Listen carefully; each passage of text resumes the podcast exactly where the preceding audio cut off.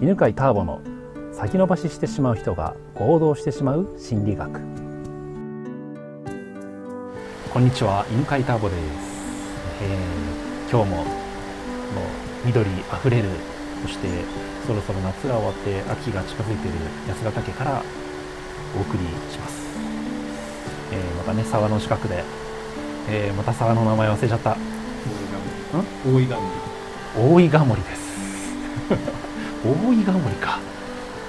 次も忘れるなこれな、ね。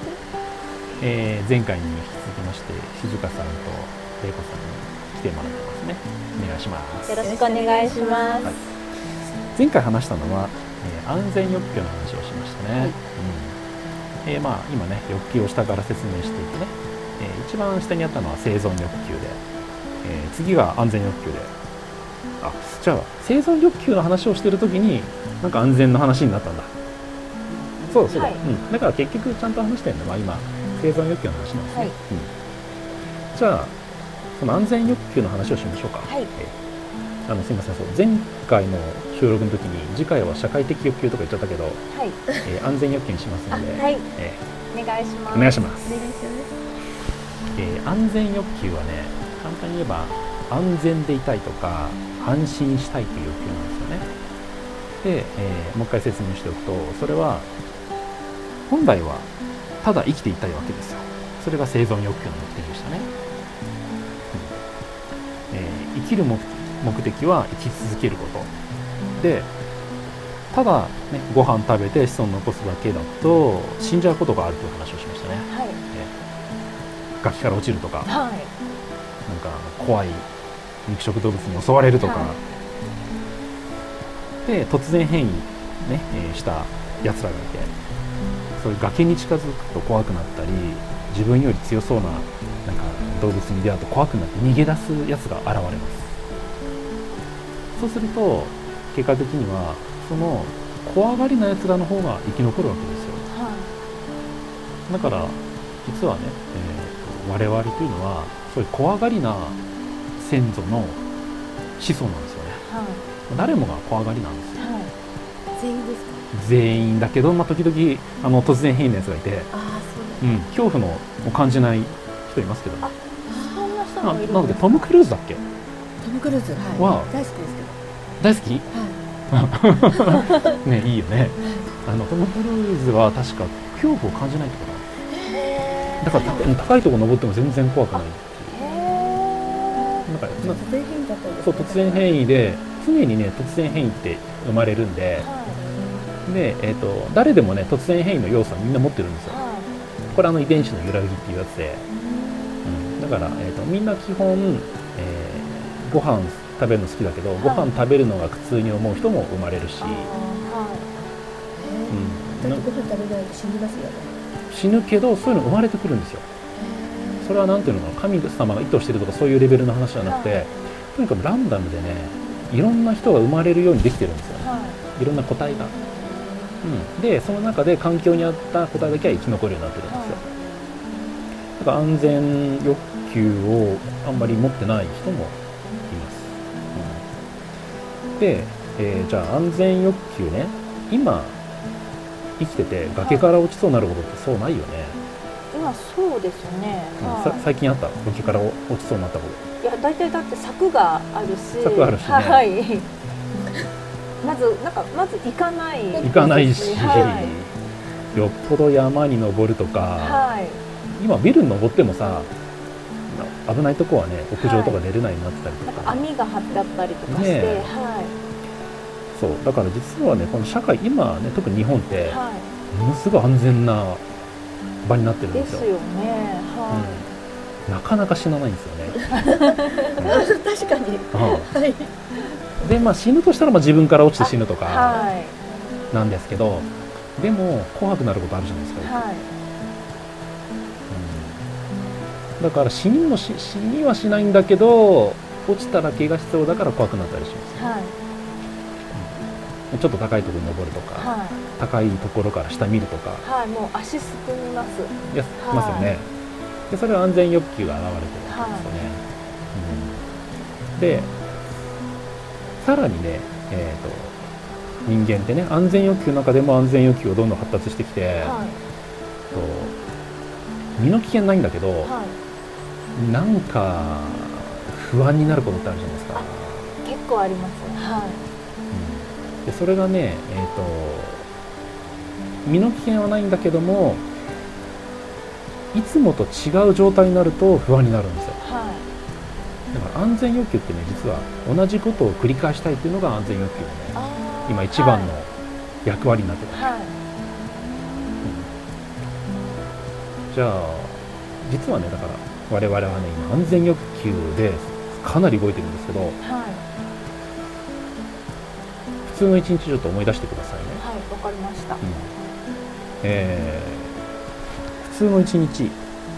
あじゃあ昨日にしましょうか。はい。昨日ってお仕事行きまし昨日はあの休みだったので休みだった。はいあの野菜を、ん。あの作ってるのであ。野菜を作りに畑に行きた。行きました、はい。うん。じゃあその前の休みの時って、はい。同じことしませんでした？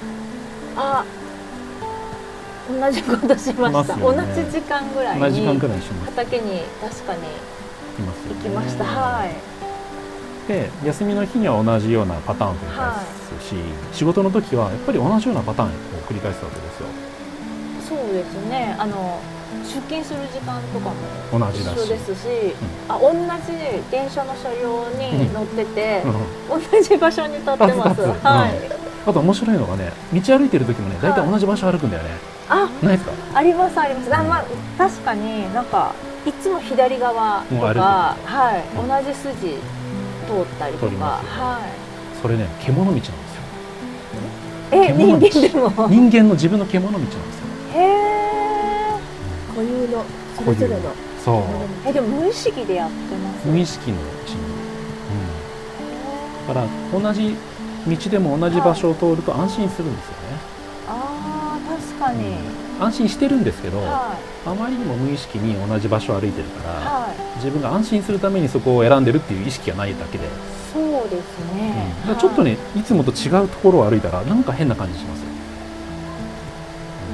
ドキドキワクワクしドキドキワクワク。しますそうそう。そうそうなんかでも違和感感じたりとか、うん。なんか余計に疲れたりとかすることもあります、そうそうそう。そうそういつもと違うことするとね刺激はあるけど疲れちゃったりするんですでそれは実は安全欲求が刺激されてるからなんですよね。まあどんな人も実はね生活の99%は同じことの繰り返しです、へ同じ動作をして、は同じ言葉を使って喋るし、は同じもの食べるし、ーはい。ね、なんか人生で食べたことないものそう毎日食べないでしょ。あ確かに。はい。大体味付けも同じもの食べるし。なんか確かに料理のメニューとかも、うん。なんかローテーションしてますね。ね、はますよね。私もワンパターンになってます。ワンパターンになりますよね。ワンパターンになっちゃうんですよね、はい。あの服とかもそうだよね。いそうそうです。好きな色ばっかりになっちゃもう大体いつも花柄着てるからね。ワンパターンでね。素敵ねですね。ありがとうございます。もうこれ安全なんですよ。はい。安全のために。はい。そうやってね人はね同じことを繰り返すのでだからこう同じことばっかりしてる自分を責めるっていうのは安全欲求に逆らうようなもんだから、あまあ、前回言ったけどーは川の流れをせき止めるような感じで。いはい。それ結構大変なエネルギーを使うんですよね、じゃあ同じことするっていうのは別に悪いことではないうん、悪いことじゃなないんでですすよね。その欲求っていうところからそうそう。だからは全然、うん、むしろそっちの方が安全に生きられるから、うん長生きもできますか？うん、長生きもできると思います、はでもさっきターボさんがあの結構もう日本は安全になってるからっておっしゃってたので、だからなんかちょっと冒険もなんかちょっとしたくなるかなっていう気も、はい、あの今の話聞いて、冒険してもいいのかなってちょっとおいいですね。はいいいですね。あのそういうそれもありかなって今思って。いいですね。それちなみに今ね欲求が成長したんですああへあの欲求が満たされると、はい。次の欲求が出るっていう性質があるので、えはい。そっか今日本って確かに安全なんだって。はい。崖から落ちることもそんなないし、はい。肉食動物に襲われないんだと思ったら、じゃあちょっと新しいことしてみようかなっていう実現欲求が今出たんですよね。あー今自然にちょっと湧いてでしかもなんかあん同じことをしててもいいんだよっていう今なんかメッセージをターボさんからいただいた感じがして、で日本は安全だし、なんかそれだったらなんかちょっと変わったこともしてもいいかなって素晴らしいちょっとなんか気持ちがいいです今出てきねて。素晴らしいパチパチパチ。まさに今欲求が成長した瞬間ですよ。あおめでとうございますおめでとうございますなんか嬉しいです。こうやって簡単にね人ってね、は新しいことに挑戦したりとかね行動したくなるんですよね。まあ、こういったことをまたね次回にも伝えていきますので、はい。じゃあ次回は本当に社会的欲求をはい 仲良くなるなりたい欲求をやりますので、ぜひお聞きしたい。はい、今日はこんなところでありがとうございました。ありがとうございます。では最後にお知らせがあります。2016年の11月から、犬飼ターボのセンターピース1日集中講座というですね、人間心理学の講座が始まります。ポッドキャストを聞いている方は特別価格で参加していただけます。